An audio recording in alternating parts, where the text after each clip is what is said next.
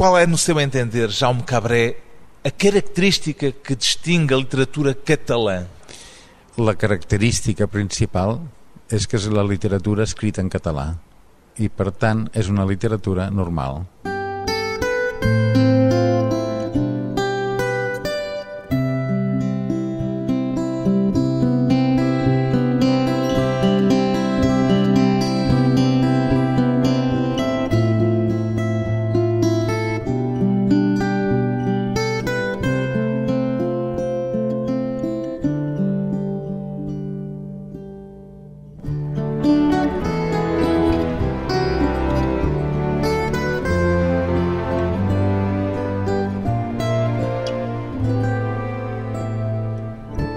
Jaume Cabré, 61 anos, escritor.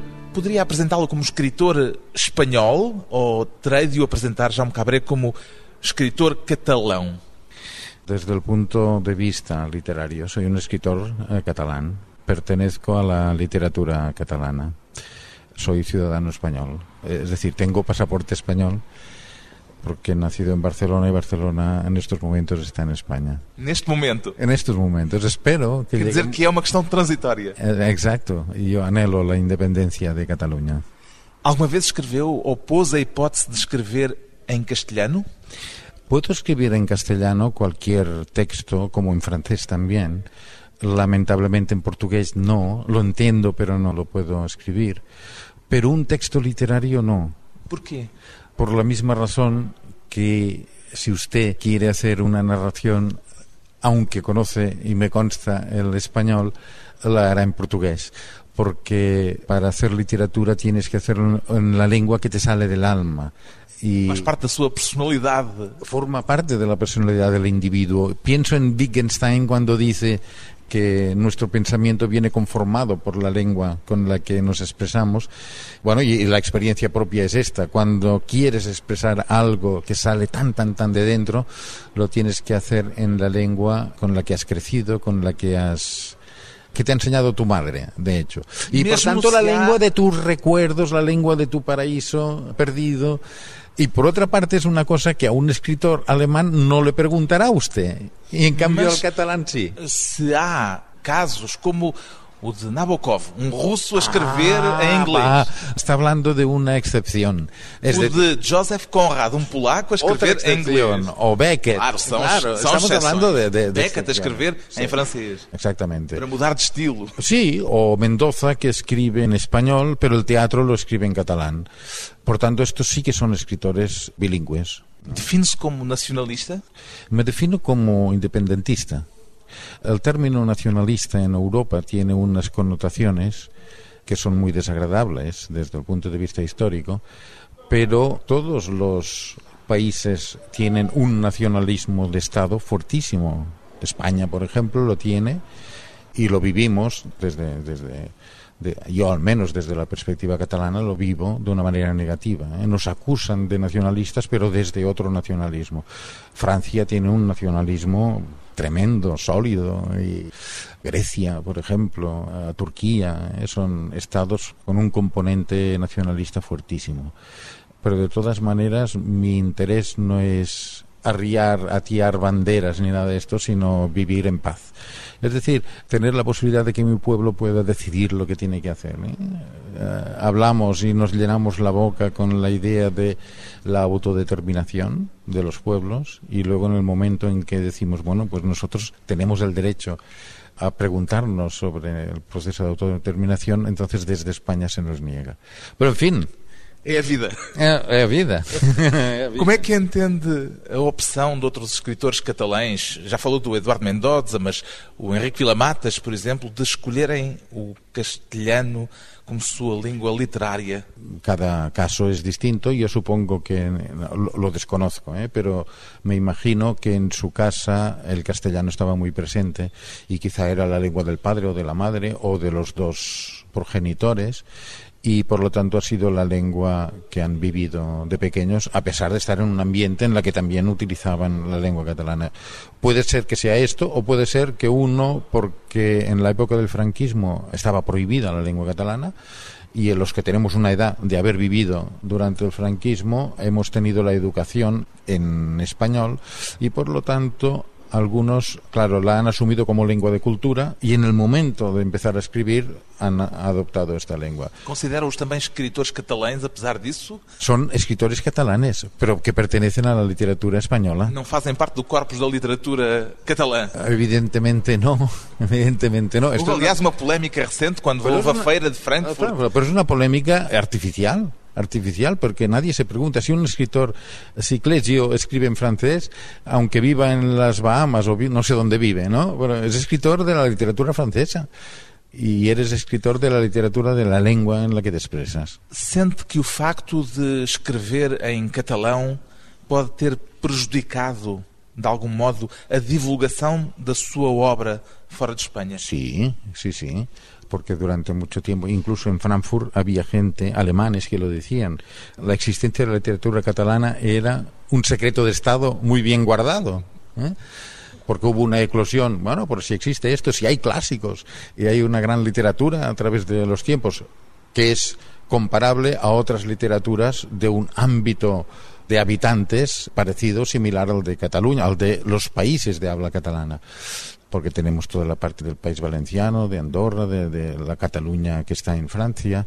Claro, el problema que tiene la literatura catalana es que no tiene un Estado que la represente directamente. Teóricamente, el Estado francés y el Estado español serían los garantes pero parece que não estão por la labor. De resto é curioso porque fiz uma pesquisa para preparar esta entrevista na internet e em jornais como o El País, por exemplo, encontrei muito poucas referências à sua obra.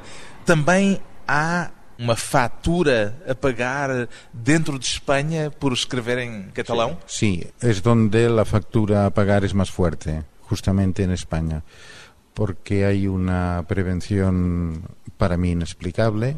Bueno, por el simple hecho de ser una colectividad que anhela la independencia, somos mal vistos. É tratado como um estrangeiro? Bueno, eh, sí, sí, porque nos dicen que no somos españoles, pero por otra parte también no te dejan ir, ¿no? Es una cierta contradicción. Pero es cierto que hay una cierta prevención hacia la escritura hecha por escritores catalanes, en catalán. ¿eh? Es así, lo constato, no es más. Mas Es lamenta também. Hombre, claro que lo lamento, lo lamento porque me da un poco de pena que la su visualización en España sea mínima, mínima. Pois bem, Jaume Cabré, o mais reconhecido escritor vivo de língua catalã, é o autor dos romances Sua Senhoria e As Vozes do Rio Pamano, dois livros agora com edição portuguesa. Em ambos, o tema central é o tema do poder. E tanto quanto li, este é um tema presente também noutros livros seus. Por que este tema lhe interessa tanto, Jaume Cabré? Tem alguma coisa a ver também com isto de que estávamos a falar agora, da língua e da possibilidade de autodeterminação? No, no, no creo. Se lo tendría que preguntar a mi psiquiatra. Tiene que ver con, con, supongo, alguna obsesión que tengo dentro. Por una parte, el poder, hablar, pensar en el poder me atrae, porque pienso que todas las relaciones humanas se basan en el poder. Incluso las relaciones de pareja se basan en el poder. Uno manda a otro o uno intenta que el otro haga lo que él quiere. Las relaciones laborales son relaciones de poder. Las relaciones de amistad incluso pueden ser también relaciones de poder. Quase se poderia dizer que qualquer relação humana implica, uma relação de poder. implica una relación de poder. Y cuando son colectivas también, una colectividad por encima de la otra. ¿eh? Entonces esto lo tenemos tan adentro que cuando el poder se convierte, el poder lo que hace es ejercer. Y cuando el poder es absoluto, ejerce absolutamente. E isto é algo que o Jaume Cabré decidiu que seria um tema a tratar na sua obra literária ou a sua obra literária é que determinou, é que acabou por fazer emergir este tema do poder como tema central? No lo. No, no lo sé. Não sabe se foi o ovo ou a galinha. Això mateix. Sí. Ah, sé que desde mis primeras novelas el tema del poder me ha interesado, pero no es que yo lo quiera hacer, sino que aparece. Como por ejemplo hay otro tema que en Las voces del río Pamano no aparece demasiado, que es el de la música, que en muchas otras novelas es fundamental. João Cabré é um melómano, também li isto. Ah, sí, sí, sí, sí, sí. E, aliás, fez um romance baseado na estrutura de uma obra de Allan Berg. Ya, sí, sí, sí. Una obra que se titula La sombra del eunuco. Es una obra que, bueno, cuando la escribía pensaba, pero si Alban Berg ya lo ha dicho en su concierto. Y entonces adopté la estructura del concerto. Li uma entrevista sua em que dizia que escrever é um ato emotivo. De que modo é que essa relação emocional com aquilo que escreve, com os temas que trata, aparece nos romances que escreve, que são, pelos dois que conhecemos em português, muito arquitetados, parecem muito mais construídos do que fruto de uma emoção ou um Uau. derrame lírico. Wow, molt bé. Uf, eh, el proceso de, de elaboración y de escritura es lentísimo para mí, eh, tal como me lo planteo yo. As vozes do Rio Pamano demoraram sete anos, não foi? Em- Y medio. E meio. sí. Siete años y medio eh, dedicados a la, a la novela. De hecho, hay, para mí, eh, hay todo un proceso intuitivo y sentimental y cordial, cordial del corazón, eh, buscando estímulos que me den la razón para escribir sobre lo que estoy empezando a escribir. Depois tem que ter um momento racional. Después viene el momento racional, cuando tengo un caos narrativo, un magma inmenso de personajes, de ideas, de intenciones narrativas, vienen diversos momentos racionales. Esta arquitetura toda precisa de uma engenharia por trás. Muy bien, pero no solo la arquitectura, porque tengo historias, tengo personajes después de años de trabajo. Entonces me hago dos preguntas. Una, ¿esto cómo lo construyo? Parte arquitectura. Pero otra, para mí más importante, ¿cómo lo explico? Es decir, ¿qué tono? ¿Qué aspecto ¿Qué voz? estilístico? ¿Qué voz aparece para explicar este magma? Y entonces aquí son razones de tipo estilístico, de tempo, de velocidad, de, incluso de tipo de vocabulario que hago servir para crear una atmósfera, pero al mismo tiempo también de arquitectura, como tramo esta historia que ya empiezo a vislumbrar. Os materiais de que se serve um escritor, arquiteto e engenheiro simultaneamente. Depois de uma pausa breve, voltamos com o escritor catalão Jaume Cabré, a memória histórica e a memória literária.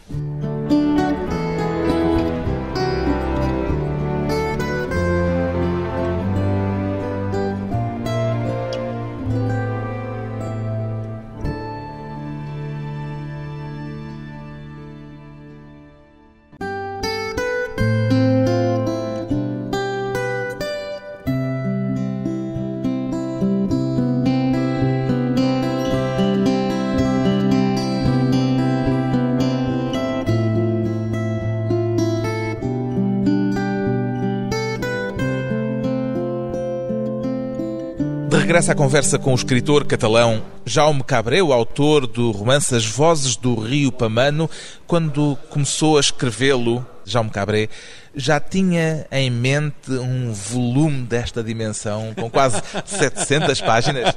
No, y ahora que va, no tenía ni molt menys, no, no tenía ninguna intención, porque cuando empiezo un libro no sé de qué irá el libro, ni por dónde irá, ni qué explicaré. Neste caso, qual foi o ponto de partida? Ajá, hay un punto de partida, sí señor. Y el punto de partida fue que viajando por el Pirineo y visitando valles, que bueno, es, es un paisaje extraordinario, con pueblecitos perdidos, me encontré en un pueblo no deshabitado, pero con pocos habitantes, un edificio escolar abandonado. Em Torena?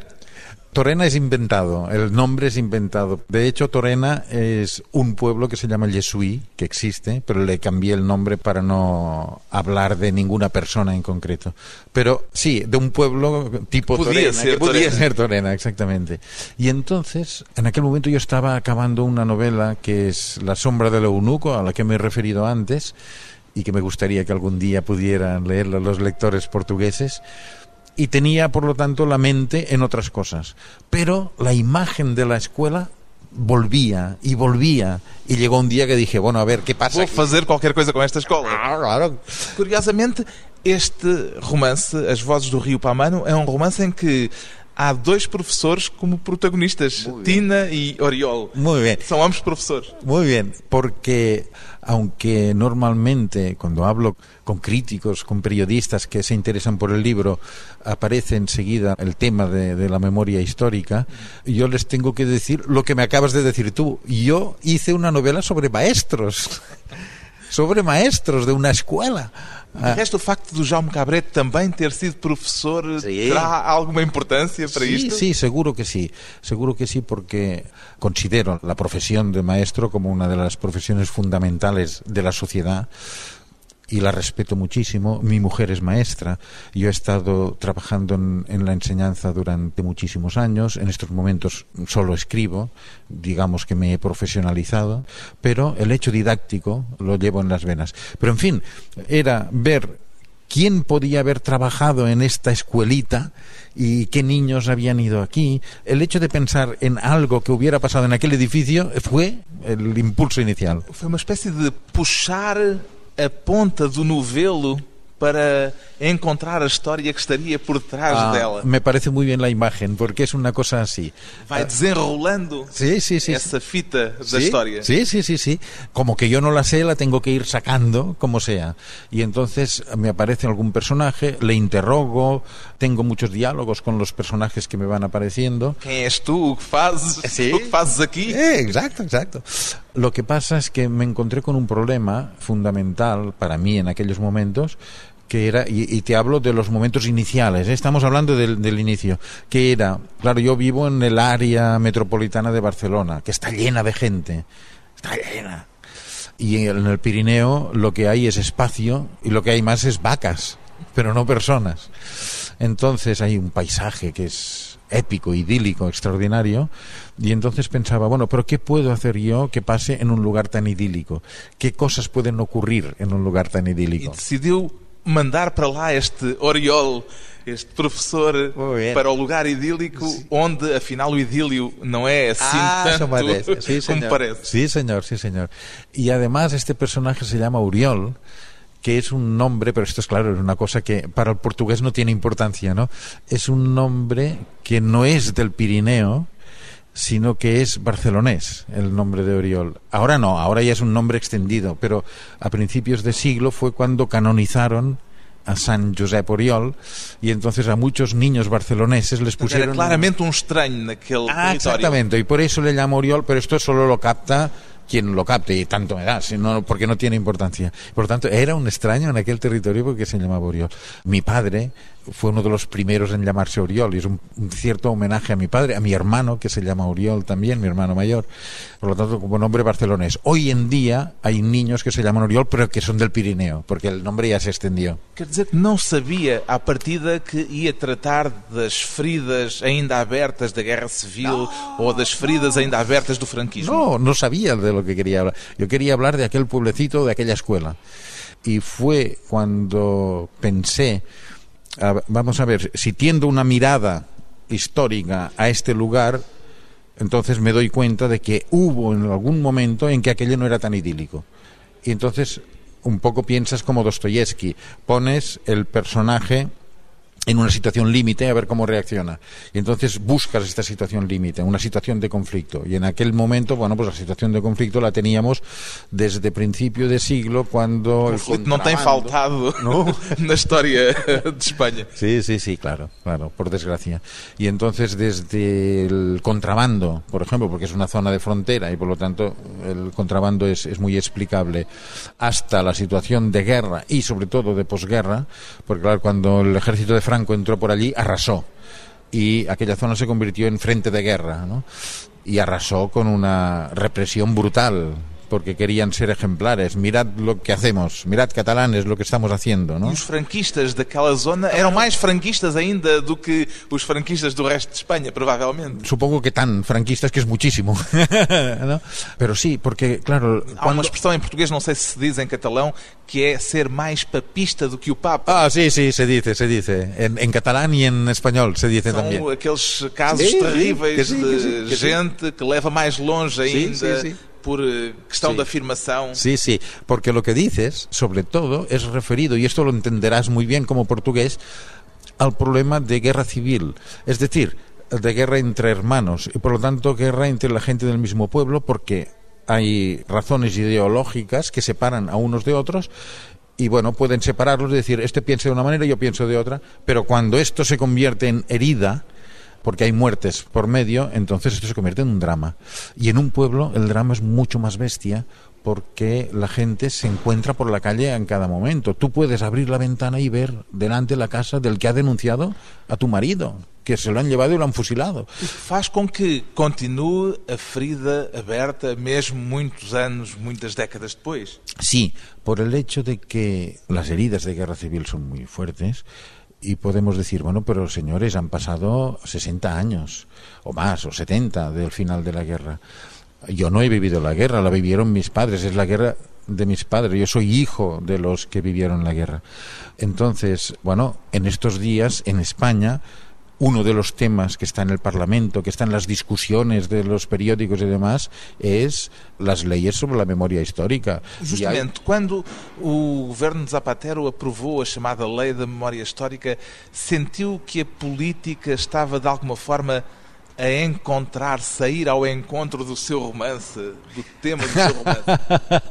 no me considero tan importante, pero de todas maneras mi sensación era la de esto es un paso, es indiscutible que esto es un paso, pero es un paso tímido, demasiado tímido porque ahora sería demasiado largo, no es el lugar, me imagino, para hablar de ello, pero Bueno, Falta Machado, fazer ainda Machado, o julgamento. Sí, sí, ya Antonio Machado, poeta sevillano, porque Machado también es un nombre portugués, ¿no? Y tenemos muchos Machados. Hablaba de las dos Españas, que en España siempre hay una división que se mantiene en estos momentos y tenemos la España más conservadora y la España que intenta ser más, más liberal, más progresista, porque aquí, los, los adjetivos también son muy difíciles de colocar, cada uno se pone los mejores adjetivos que encuentra para su manera de ser. Y hay cosas que no están arregladas en esta España. Me lo miro desde lejos, intentando entender ¿no? una posición y la otra. El gobierno de Aznar, del Partido Popular, que en cierta manera recoge los directos herederos del franquismo, se pasó mucho tiempo y era en la época en que yo estaba redactando el libro, ah, redactando, no, haciendo, construyendo el libro, diciendo, bueno, tenemos que pasar página, llegamos al año 2000 o llegaremos al año 2000, por lo tanto tenemos que pasar página. No, ¿qué coño? ¿Por, ¿Por, qué tenemos que pasar tanta página? ¿Por qué? ¿Y por qué esta resistencia mía o de muchísima gente a pasar página? Porque el proceso de guerra civil abrió unas heridas muy fuertes que no acabaron de cerrarse porque el proceso de transición fue un proceso tutelado por el ejército español franquista. Todavía, claro, porque Franco murió, pero el ejército continuaba siendo el mismo. Y se hicieron grandes avances, se llegó a, un proceso de democracia, pero con unos avances muy tímidos en aspectos que queríamos muchos que hubieran sido mucho más valientes. O esquecimiento no é por vezes uma solução el olvido es, si acaso, una trampa. No creo que nunca se tenga que olvidar. E el o seu romance, aquilo que diz é que muitas vezes, naquilo que se supõe que foram os factos do passado, há muitas, para usar a sua palavra, há muitas trampas, há muitos enganos, há muitos equívocos. Claro, y esto, esto que estás diciendo me provocó decisiones de tipo estilístico.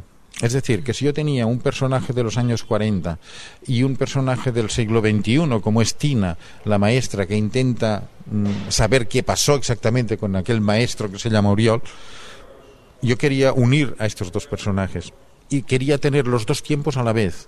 Y esto para mí era una necesidad para entender responsabilidad de unos actos, pero estos actos hoy en día están vivos todavía.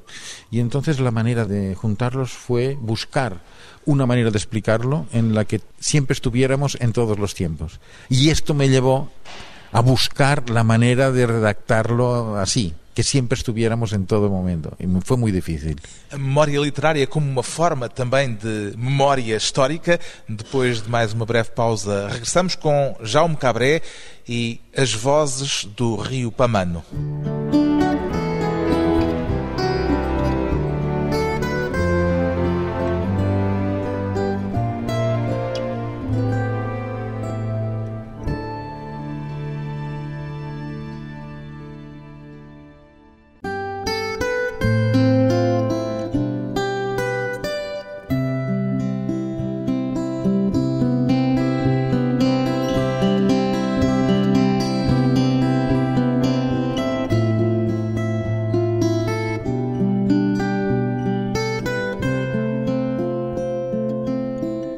Convidado hoje para a conversa pessoal e transmissível o escritor catalão Jaume Cabré, o autor dos romances Sua Senhoria e As Vozes do Rio Pamano, um escritor que diz escrever é duvidar. Que tipo de dúvida é que a literatura pode ajudar a iluminar, Jaume Cabré?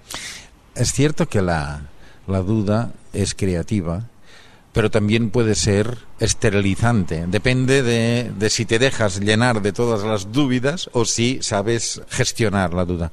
No creo, esto lo pienso yo, ¿no? ya sé que hay gente que no lo cree así, pero yo no creo en la creación desde la arrogancia. Yo, yo tengo la razón, yo soy muy bueno. Tal. No, no, no. Há escritores que dizem para se ser escritor é preciso querer ser o melhor.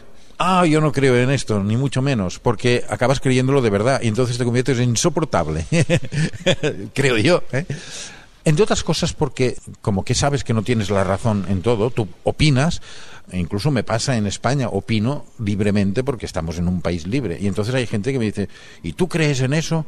Y te insultan, porque tengo opiniones muy distintas a las oficiales españolas, por ejemplo. Bueno, ¿qué farem? ¿Qué le vamos a hacer? Me duele el insulto, pero no dejarás de opinar. En el proceso creativo, sabes que tampoco tienes la razón, tienes tu opinión, pero en el proceso creativo siempre se abren cruillas en catalán, como se, en castellano sería encrucijadas. muy bien. Constantemente puedo tirar por aquí o por allá. Este personaje puede hacer esto o lo de más allá. Constantemente he de utilizar este tono o aquel otro. Puedo utilizar estas técnicas, como decíamos antes, para juntar las épocas o no. Y cada decisión que tomas puede ser equivocada o no. Y por lo tanto constantemente estás asumiendo la duda y haciendo la tuya para, para seguir adelante. Y creo que esto es trabajar conscientemente.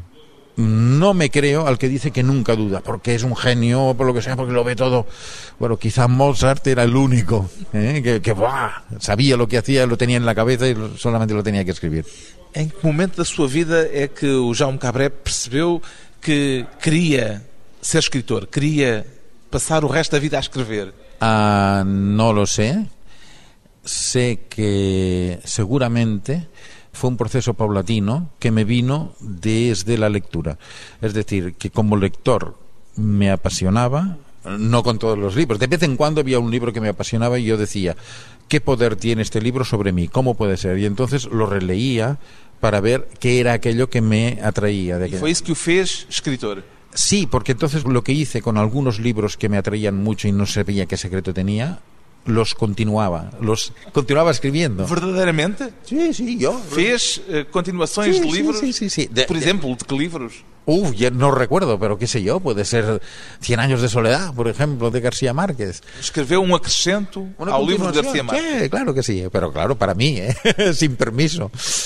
Es decir, coger una oferta narrativa y estilística y continuar. De, en cualquier lengua, ¿eh? podía ser en francés o podía ser en español, en el caso de García Márquez, o podía ser en catalán, es igual. Era uma forma também de continuar a viver com aquelas personagens claro, claro, e naquele porque, mundo claro, e naquele território. Fueron unos días tan placenteros que yo los quería mantener. Y entonces llega un momento en que dices, bueno, pues ¿por qué no pruebas tú de hacer esto como una manera de leer en profundidad? Y entonces escribir me lo tomaba en principio como una manera de leer en profundidad. Y seguramente a partir de aquí llegó un momento en que me di cuenta de que cada vez dedicaba más tiempo al ejercicio de crear un mundo o de crear un personaje y llegó un momento en que tenía muchos relatos y dije, ay, bueno, estoy empezando a escribir. Nessa altura era professor. Sí. Foi a súa profissão Era, era, era principal. estudiante, no, era estudiante, estudante. estudiante de la Universidad de Barcelona y en aquellos momentos, pues a mis amigos cuando yo llegaba, pues ya desaparecían porque siempre les daba relatos. Dime qué te parece, a ver qué problema le encuentras a este relato. Y ya empezaba a hacer esto, ¿no? E quando é que começou a tocar violino? Foi também quando quis continuar esse gosto pela música de uma forma mais prática? Bueno, es que en mi casa la música siempre estuvo presente, en casa de mis padres. Mis padres tocaban el piano, siempre había alguien tocando el piano en casa. Somos cinco hermanos y muchas cenas de los días normales de cada día podían acabar, por ejemplo, cantando corales de Bach. ¿eh? los padres y los cinco hijos repartidos y cantando. Y por lo tanto la música era algo que teníamos dentro de una manera natural. Lo que pasa que en aquellos momentos cuando era niño solo aprendí el lenguaje musical y en cambio no entré en ningún instrumento. Y entonces de mayor quise entrar en uno de los instrumentos más difíciles, los instrumentos de cuerda. Son muy difíciles para encontrar un sonido que sea mínimamente bueno, pero bueno, quise entrar en el violín y estoy dándole al violín desde hace mucho tiempo. ¿Y toca regularmente? Tocó regularmente, pero para mí. Durante un tiempo hicimos con unos amigos, todos amateurs, hicimos primero trío de cuerdas y luego cuarteto de cuerdas. Y nos reuníamos en mi casa durante tres años, una cosa así, nos reuníamos en mi casa cada 15 días y pasábamos una tarde extraordinaria, extraordinaria, pero con unas limitaciones técnicas impresionantes, porque no, no somos profesionales. Se escrevesse em castelhano, seria um escritor diferente, Jaume Cabré? Seguro que sim. Lo que pasa que se escreveria escribiera... sobre coisas diferentes, por exemplo, também? Não sei, não sei. E se escrever em italiano também, né? Claro, ou em russo. Ou em português. Ou português, claro está. Seguro que seria porque mi mundo sería el mundo portugués y por lo tanto hablaría de unos temas. A ver, quizá hablaría del poder, por ejemplo, pero con un mundo narrativo que sería portugués, que sería lusitano, por, por no sé por dónde, eh, pero seguro. Com a globalização, Sim. sente que as línguas de uma pequena comunidade de falantes, é o caso do catalão, estão ameaçadas de algum sí. modo? muy amenazadas. Están amenazadas por una parte por un proceso migratorio muy intenso, por una parte, por otra parte son lenguas que no tienen un Estado, el catalán es una lengua sin Estado. Claro que el Estado español se convierte en garante, pero no está por esto. No garante. No garantiza. Y entonces sería una, una, para mí, una de las razones de la independencia, ¿no? Porque tener un Estado que realmente vele por la lengua. Entonces, hay estados como Eslovenia, que tiene dos millones de habitantes, que protegen la lengua y ya la protegerán para siempre, diríamos, ¿no? Y hay situaciones como la catalana que no tiene, mira, las lenguas que no tienen estado en Europa, como el bretón, el occitano, eh, claro, tienen problemas de subsistencia fuertísimos, por lo tanto al catalán le pasa, le puede pasar lo mismo. Lo que me, me duele es que cuando hablas de proteger tu lengua, desde España se vea como una agresión a la lengua española. Y no entiendo cómo es que siempre lo quieren enfocar de esta manera. Esto es un, una cosa que, que, me deja perplejo. Mas corre realmente o perigo de, por exemplo, daqui a umas décadas ou daqui a Sim. uns séculos, desaparecer a língua catalã? Uh, puede ser, claro está. Este es el problema. Y es un perigo, problema. una amenaza real, concreta. Sí, claro que es una amenaza real para estas lenguas que no tienen Estado e incluso para lenguas que pertenecen a un Estado puede llegar a serlo porque la globalización es tan brutal que tendremos el, el inglés, el chino, el español y el alemán como lenguas que se van a ir manteniendo y, y el portugués. Bem, o alemão é menos falado que o portugués. Claro, claro. Lo que pasa es que tiene una potencia económica brutal en el el contexto europeo. Claro, el portugués es mucho más hablado, claro, evidentemente. Perguntei-lhe isto porque esta entrevista está a ser feita de forma bilingue, eu falo em português, o João Cabré entende-me perfeitamente. Sim. Eu pedi-lhe que respondesse em castelhano hum. e não em catalão, como foi a conversa que tivemos antes de começarmos esta entrevista. Isso para si é algo de agressivo? Quer dizer, o ter de em certa medida, digamos, se sujeitar à língua castelhana para no, comunicar no, no, no, fora. De agresivo nada. Eh, me parece extraordinario poder utilizar una lengua que domino no la domino como la mía, pero que la domino y por lo tanto para mí es un placer poder expresarme en castellano, es una lengua que respeto, que me gusta y que amo ¿eh?